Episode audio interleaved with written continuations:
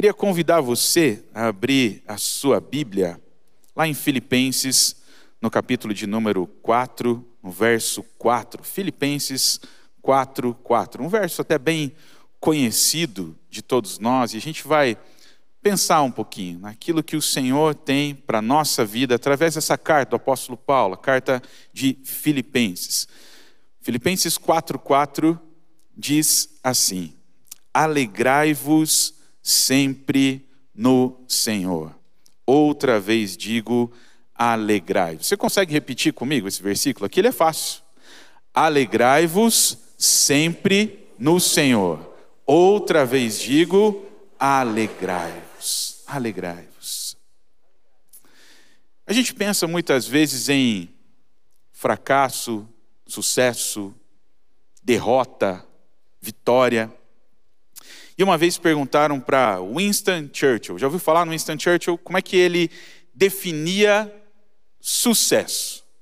E ele respondeu de uma forma muito incisiva. Ele falou assim: sucesso é se levantar de um fracasso após o outro, sem perder o entusiasmo.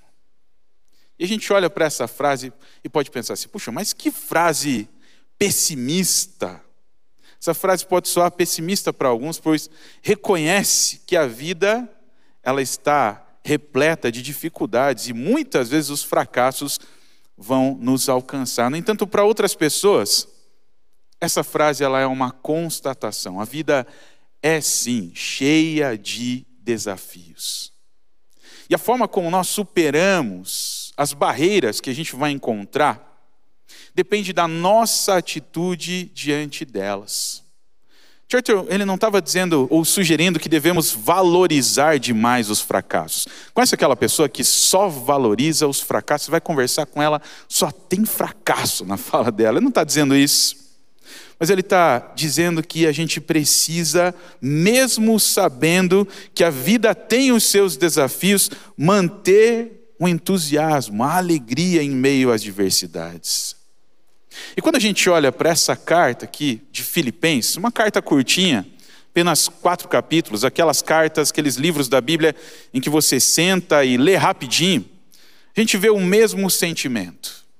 A gente vê um homem, o apóstolo Paulo, que enfrentou inúmeras dificuldades. Ele teria todos os motivos do mundo para estar triste, para se sentir um fracassado, para se sentir um frustrado ele experimentou prisões, açoites, rejeição, privações e fome.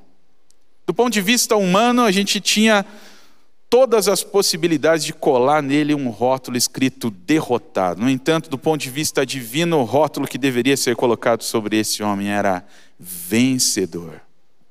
Esse homem, o apóstolo Paulo, ele descobriu um motivo muito maior para lutar do que o próprio Churchill. Ele compreendeu que a sua fonte de contentamento era o Senhor.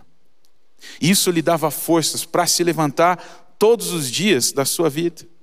O tema da carta de Filipenses é justamente esse: como viver acima das circunstâncias. Será que é possível a gente viver acima das circunstâncias que nos envolvem? Será que é possível a gente viver acima daquilo que muitas vezes nos afeta? O que, são circunstâncias? Alguma particularidade, um fato que constitui, caracteriza o estado atual das coisas, aquilo que eu estou vivendo, conjunturas que afetam o meu atual momento de vida, e não tem como negar que determinadas coisas realmente afetam a nossa vida. Um acidente uma enfermidade, um divórcio, uma decepção amorosa, uma reprovação no vestibular, uma falência, um desemprego, fatores econômicos, tudo isso muitas vezes são circunstâncias que afetam a nossa vida. E diante da pergunta, como viver acima das circunstâncias? Será que é possível viver acima das circunstâncias? Se fizéssemos essa pergunta para o apóstolo Paulo, ele nos apresentaria essa carta, a carta dele aos Filipenses, em especial o capítulo 4, que é o capítulo que a gente vai meditar. E o que, a gente aprende? O que a gente pode aprender com Filipenses capítulo 4? Primeiro, a gente pode viver acima das circunstâncias quando nós experimentamos, em primeiro lugar, a alegria sobrenatural. Alegria sobrenatural. Filipenses 4:4, que a gente acabou de ler. Alegrai-vos no Senhor. Outra vez digo, alegrai-vos. Numa carta tão pequena, apenas quatro capítulos, o apóstolo Paulo ele usa mais de 20 vezes a palavra alegria. E você pode olhar para esses fatos e dizer assim: bom, Paulo já estava lá com seus 64, 65 anos, Paulo ele estava bem demais, ele estava vivendo o seu sonho de aposentadoria, na praia, numa rede, com vista para o mar. E aí a gente vai olhar para todo, todo o contexto histórico que envolveu o apóstolo Paulo e vai dizer: só que não. Apóstolo Paulo, ele estava preso em Roma, esperando uma condenação à morte. Por isso mesmo ele vai dizer lá em Filipenses 1, 21, pois para mim o viver é Cristo e o morrer é lucro. Como é que um homem nessa condição, preso injustamente por pregar o evangelho, ele consegue viver e falar de alegria. Como é que ele está no meio de tudo isso, no meio de tantas turbulências, ainda está preso injustamente, mesmo assim, ele consegue falar então de alegria. Não parece um contrassenso? Parece um contrassenso. Viver a alegria de Cristo em meio às dificuldades. Sabe por que o apóstolo Paulo conseguia fazer isso? Porque ele não olhava para Cristo pelas lentes das circunstâncias. Ele não mediu a sua vida por aquilo que ele enfrentava naquele momento. Ele aprendeu a olhar para as circunstâncias pelas lentes de Cristo. Pelas lentes de Cristo. Você já viu pessoas assim que medem a sua vida pelas circunstâncias? Se as circunstâncias são boas, a minha vida está boa, Deus está me vendo. Se as circunstâncias são ruins, Deus não está me vendo. E o que a gente aprende com o apóstolo Paulo é que, mesmo preso, os céus estavam abertos acima dele. E ele podia orar e receber essa alegria que vem de Deus, que vem do alto, derramada lá no seu coração, para enfrentar todas as circunstâncias difíceis que ele passava. A alegria do Senhor é um tema presente em várias passagens da Bíblia. Ele refere-se à alegria que vem de Deus e é experimentada pelos crentes, pelos cristãos, na sua comunhão com Ele. E essa alegria transcende as circunstâncias, não depende das situações externas, mas é uma expressão da presença de Deus e do amor de Deus nas nossas vidas. Por exemplo, na Bíblia, a gente encontra várias referências à alegria do Senhor. Lá em Neemias 8:10, a gente entende, olha, a alegria do Senhor é a nossa força. A alegria do Senhor é a nossa força. E nesse contexto, o povo de Israel estava ouvindo a leitura da lei de Deus e compreendendo a sua importância. Eles se alegraram, porque eles perceberam que estavam em comunhão com o Senhor e que essa comunhão, essa presença de Deus, lhes proporcionava força para enfrentar os desafios da vida. A Bíblia vai também falar da alegria com relação à salvação, a alegria do Senhor relacionada à salvação em Jesus. E lá no Evangelho de Lucas 2,10, um anjo anuncia aos pastores o nascimento de Jesus, dizendo: Não tem mais, pois eu, eis que vos trago boas novas de grande alegria que será para todo o povo. Não fique alegre muitas vezes porque os demônios se vos submetem, mas porque o vosso nome está escrito nos céus. Essa grande alegria vem da redenção e da reconciliação com Deus que Jesus trouxe ao mundo. Qual que é o antônimo de alegria? Todo mundo sabe. Qual que é o antônimo de alegria? O contrário de alegria? Tristeza. E existem pessoas que não conseguem ver cores em nada. Elas medem as suas vidas pelas circunstâncias e, de acordo com as circunstâncias que as envolveram na jornada da vida, elas se tornam pessoas a quem nós usamos, muitas vezes, características do nosso paladar para falar sobre aquela pessoa. Aquela pessoa que viveu circunstâncias ruins, viveu vitórias, viveu os altos e baixos como qualquer outra pessoa, mas ela, ela só consegue olhar para as coisas ruins, ela não vê cores em nada. E a gente começa a dizer: a palavra daquela pessoa é azeda, né?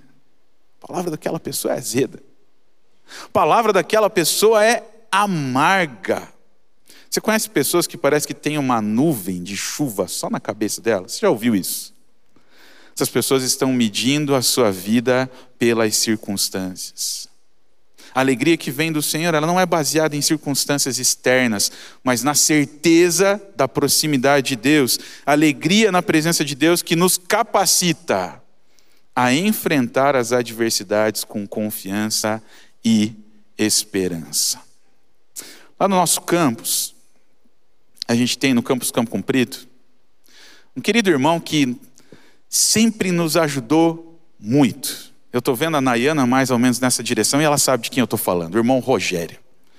O irmão Rogério ele sempre trabalhou lá com a gente ah, na parte de patrimônio da igreja. Sabe aquela pessoa que entende tudo de obras, sabe de obras, ela sabe fazer, ela sabe como é que faz, ela sabe quanto vai custar, ela sabe de tudo, sabe de tudo aquela pessoa disposta a servir ao Senhor, a, a colocar a mão na massa. Mesmo eles tendo lá o seu escritório de contabilidade, esposa Silvana contadora, ele advogado de formação, e ele está lá muitas vezes na igreja, estava né, com o rolo de tinta lá, de pintando paredes. E lá em 2021, março de 2021, mais ou menos, o irmão Rogério começa a sentir uma dor no braço. Fala, pastor, uma dor no braço, estava lá pintando parede. Uma dor no meu braço. Não, pode ser muscular, pode ser isso, pode ser aquilo, tal.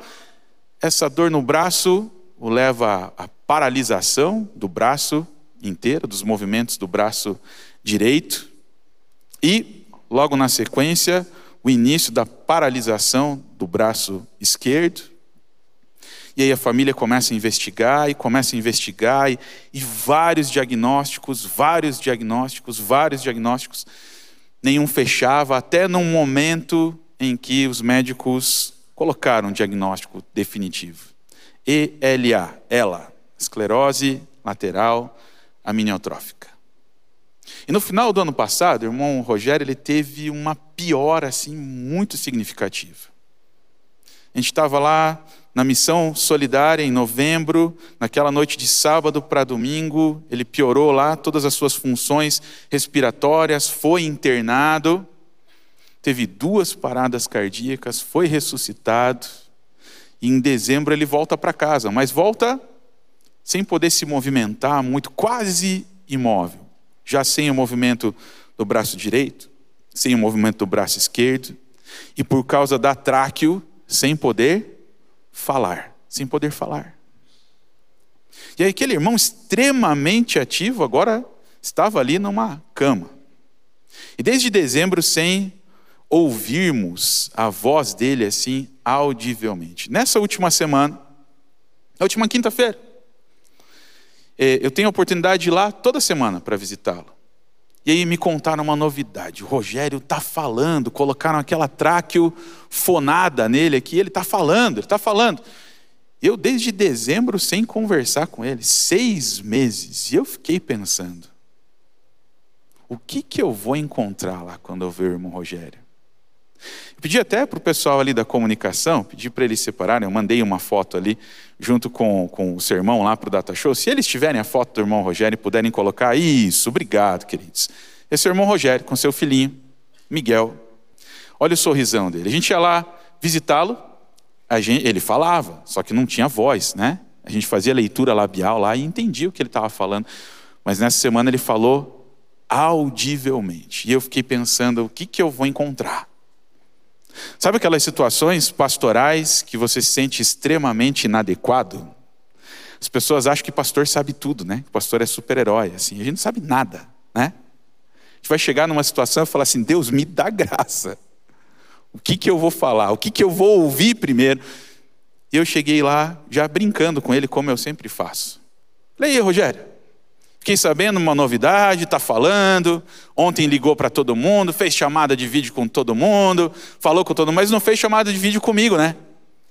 E ele já a primeira frase: Pois é, que eu tenho para conversar com você, a gente conversa frente a frente, né? Olho no olho. Falei, uau, né? E quando ele abre a boca para falar, um homem quase imóvel ali na sua cama, o que ele fala é recheado de alegria. Alegria por estar vivo. Alegria por ver o seu filho crescer, por ver a sua esposa e sabe qual que é o maior assunto que ele conversou comigo? Igreja. Igreja. Eu quero fazer, eu quero levantar, eu tenho esse projeto, eu quero fazer isso, eu quero fazer aquilo, eu quero fazer aquilo outro. E eu falei para ele no final assim: rapaz, eu vim aqui para abençoar de alguma forma, mas eu te dizer, eu estou saindo daqui mais abençoado do que eu vim abençoar. Por quê? Porque a alegria do Senhor é a nossa força. Eu vi um homem ali, repleto, cheio da alegria do Senhor, ao invés de reclamar, eu falava para ele: Olha, como é que você sente? Ele fala: Não tenho doença, essa doença não é minha. Não é que eu não tenho doença, mas se eu falar que eu tenho doença, eu vou ficar aqui. Eu não posso ter doença. Eu não quero ter doença. Outubro desse ano eu vou estar de pé e eu vou estar lá na igreja para a gente começar a fazer alguns projetos. E aí eu te pergunto: quem duvida de uma fé de alguém com o coração cheio de alegria sobrenatural no coração, porque não é humana, é sobrenatural. E aí eu te pergunto nessa noite, como é que está o teu coração? Quanto tempo você não sente alegria? Deixa eu dizer, Deus quer te visitar hoje com alegria sobrenatural. Deus quer te visitar. Segunda coisa que a gente aprende com Filipenses. Primeiro, a gente pode viver acima das circunstâncias quando experimentamos alegria sobrenatural. Mas a gente pode viver acima das circunstâncias quando a gente recebe a paz da entrega. Como assim a paz da entrega?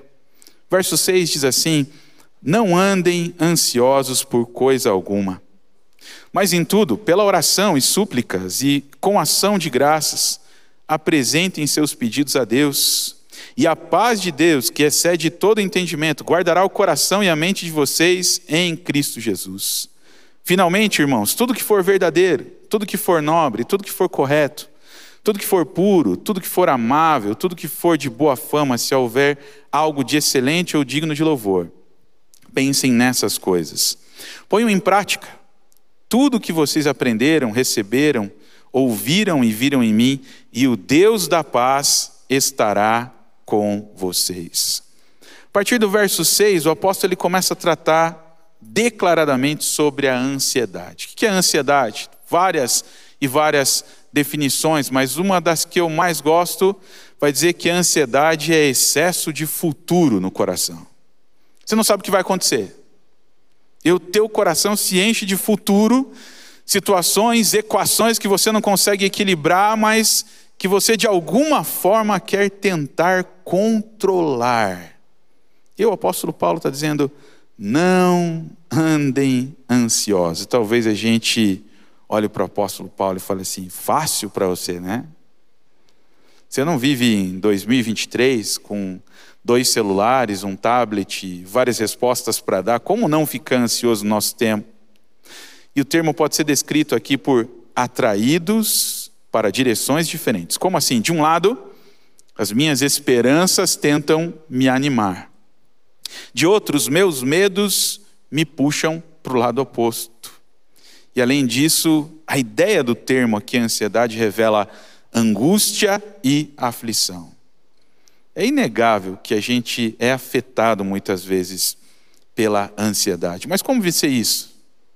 A Bíblia vai dizer, em primeiro lugar, usando um meio da graça que Ele nos dá, orando, suplicando e agradecendo. O texto vai dizer: não andem ansiosos por coisa alguma, mas em tudo, pelo que? Pela oração e súplicas e com ação de graças, apresentem seus pedidos a Deus. Ele está falando de uma atitude correta em meio à ansiedade. Se aproximar de Deus em oração. Ele está falando de uma expressão correta, que é a súplica. Sabe o que é a súplica? Uma clara descrição dos problemas enfrentados, quando você quase desenha para Deus tudo aquilo que você está enfrentando agora.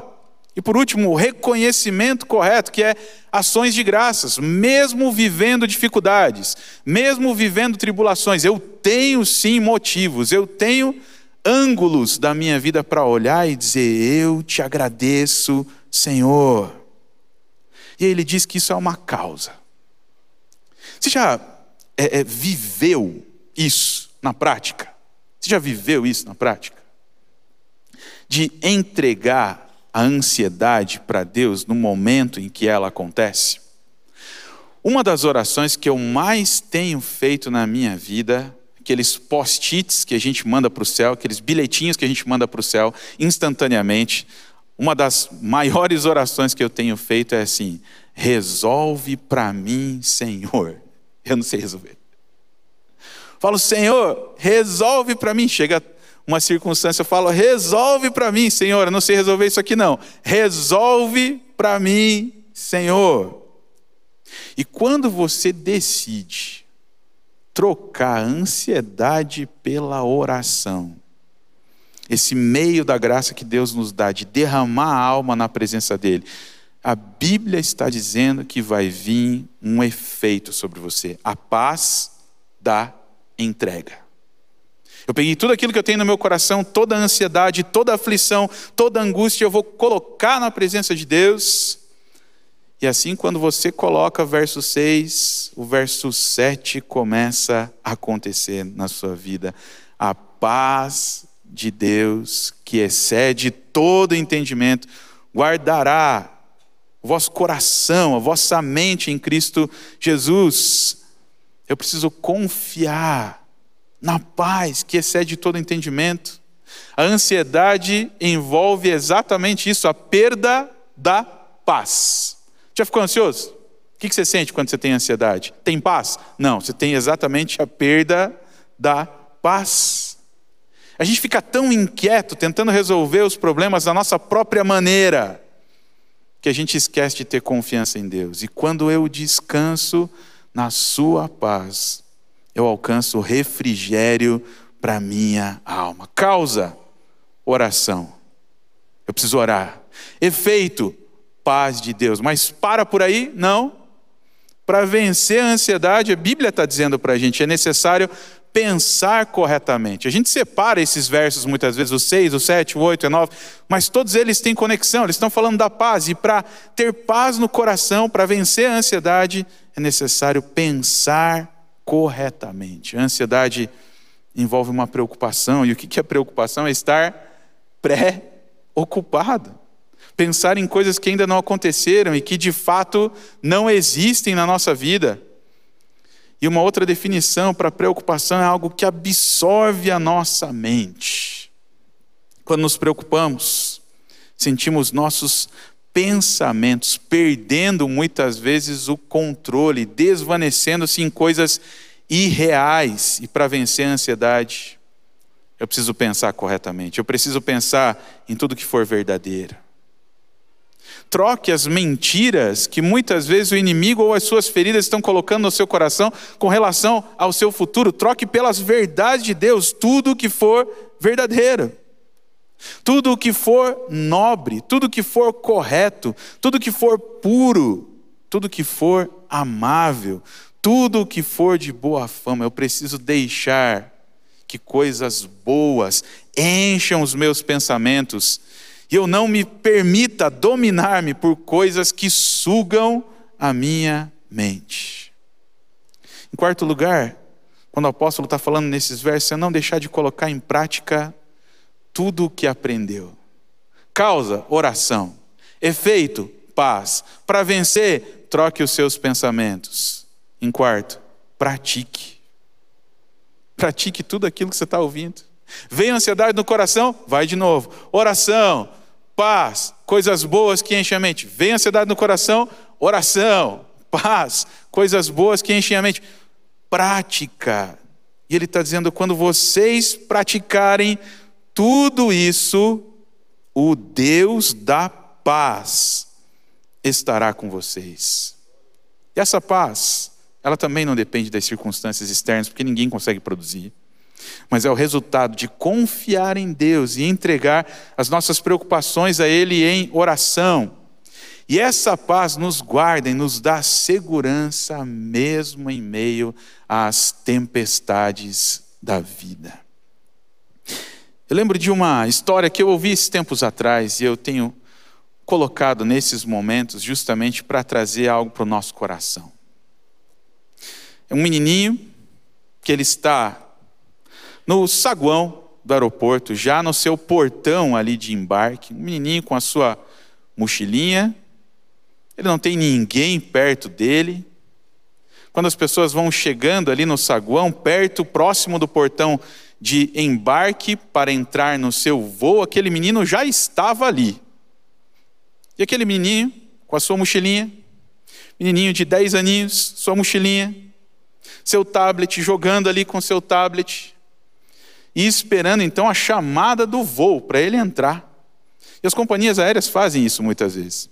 Manda uma criança, a tripulação fica lá atenta àquela criança, criança entra e lá no outro destino alguém pega aquela criança. E aquela criancinha está ali esperando o chamado para entrar no seu voo, seu tablet brincando, sua mochilinha ali.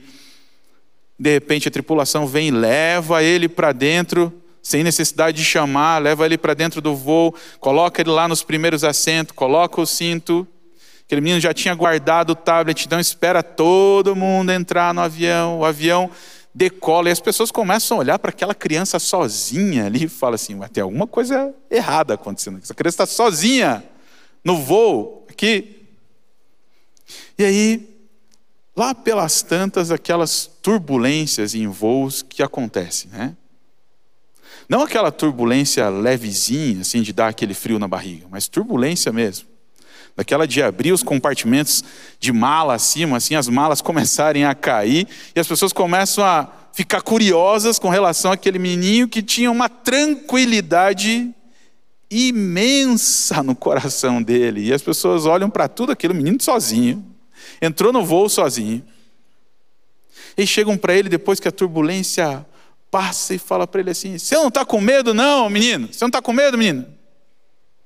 Ele olha para as pessoas e fala assim: Não, não estou com medo, não. Sabe por quê? O meu pai é o piloto do avião. Eu sei que ele vai tirar a gente daqui a pouquinho dessa turbulência. Sabe o que eu aprendo com isso muitas vezes? Querido, teu pai é o piloto. O piloto da tua vida o piloto das circunstâncias. E é ele que está pilotando o avião, mesmo em meio às turbulências da vida. E mesmo em meio à turbulência, você pode confiar nele que ele vai te levar a um lugar seguro. Sabe, um dos versos que mais me impactam, quando Jesus está dizendo para a gente não ficar ansioso por coisa nenhuma, ele está dizendo assim: o Pai sabe de tudo que você precisa, sabe? O teu pai é o piloto, querido. Ele sabe de tudo aquilo que você precisa exatamente nesse momento. Terceiro, fortalecimento. Isso mesmo.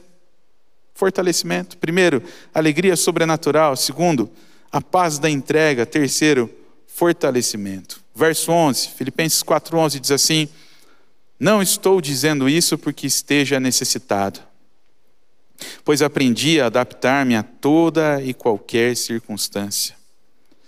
Sei o que é passar necessidade e sei o que é ter fartura. Aprendi o segredo de viver contente em toda e qualquer situação, seja bem alimentado, seja com fome, tendo muito ou passando necessidade, tudo posso naquele que me fortalece. A gente gosta desse verso 13, né? coloca em adesivo nos carros. O caminhoneiro faz para-choque de caminhão, está lá dirigindo, assim, encosta atrás de um caminhão, está lá naquela faixa que vai atrás do caminhão, tudo posso naquele que me fortalece. As pessoas gostam do verso 13. Mas os versos que mais me impactam nesse trecho final são os anteriores ao 13. Por quê? Porque neles o apóstolo Paulo revela o segredo do seu contentamento. o fortalecimento que ele recebia do Senhor. Como é que a gente se contenta em qualquer situação da vida e não se deixa dominar pelas preocupações? Em primeiro lugar, pela capacidade de adaptação a qualquer situação. Paulo diz no verso 11: Não estou dizendo isso porque esteja necessitado. O que ele está dizendo? Pois aprendi a adaptar-me a toda e qualquer circunstância. Verso 12 me impacta mais ainda, porque ele diz assim: Eu sei o que é passar necessidade. Numa outra tradução é: Eu sei estar abatido. Ele fala com todas as letras. Você conhece alguém que com propriedade fala assim: Eu sei me abater. Pode vir as dificuldades, pode vir as tribulações, pode vir as turbulências, pode vir. Eu sei me abater. Eu sei estar abatido. Eu sei passar fome, mas eu também sei ter em abundância. Eu sei viver na pobreza, eu sei viver na riqueza. Sabe o que ele aprendeu? Ele mesmo fala: Eu aprendi a adaptar-me a toda e qualquer circunstância. E essa capacidade que o apóstolo Paulo tem de se adaptar me faz lembrar de um conceito que a gente conhece no dia a dia. E talvez você já tenha ouvido falar alguma vez, ou já tenha até parado para meditar e pensar nesse termo, que é o termo resiliência a gente vai entender que o apóstolo Paulo, ele era resiliente. O que é ser resiliente? Ou o que é resiliência? Segundo o dicionário lá, resiliência é a propriedade pela qual a energia armazenada em um corpo deformado é devolvida quando cessa a tensão causadora de tal deformação elástica. Bonito, né? Trocando a miúdos. Um elástico é algo artificial, tem uma, algo artificial produzido, mas que tem resiliência. Você estica, estica, estica o elástico e quando você solta, ele volta ao normal. Na área da psicologia, ela pode ser descrita como a capacidade que uma pessoa tem de adaptar-se positivamente em situações adversas. E a gente pode entender o seguinte: Paulo tinha essa capacidade. E quando a gente olha para vários exemplos, como eu dei aqui o do elástico, tem vários exemplos na natureza que falam ou que mostram a resiliência. E um deles é a palmeira. Isso, a palmeira, a árvore, a palmeira. E a maneira como elas se adaptam às situações adversas, elas podem ser uma analogia para a nossa vida cristã. Quando a tempestade vem, e os fortes ventos atingem lá a palmeira, você já viu ela na beira da praia e os ventos batendo nela, ela se enverga, ela tem a capacidade de se envergar, mas ela não quebra. E quando a tempestade passa, ela tem capacidade de estar de pé novamente, e a gente pode dizer que a palmeira literalmente se prostra quando exposta a condições adversas. Sabe, quanto mais dificuldades da vida nos atingem, mais nós precisamos nos prostrar perante o Senhor para que Ele nos ajude a vencê-las. A palmeira é profundamente enraizada, mas extremamente flexível. E o apóstolo Paulo está dizendo: eu só consigo vencer tudo isso por causa da força que Cristo me dá. Eu consigo me adaptar, mas por quê? Porque eu sou um super-homem? Não. Eu consigo me adaptar por causa da força que Cristo me dá, e assim ele chega no 13, e todo mundo esquece de olhar os anteriores, tudo posso naquele que me fortalece. Uma outra versão vai dizer: com a força que Cristo me dá, posso enfrentar qualquer situação. Ou seja, com o poder, a força e a capacidade que Cristo me dá, eu posso enfrentar qualquer situação. Eu posso estar bem alimentado com fome, com muito ou com pouco, não importa. Com Jesus eu tenho a convicção de que posso enfrentar qualquer coisa. Ele nos concede força para enfrentar os desafios, superar os obstáculos e perseverar, mesmo nos tempos difíceis. Quando nos sentimos fracos, a presença de Deus nos sustenta e nos torna mais do que vencedores.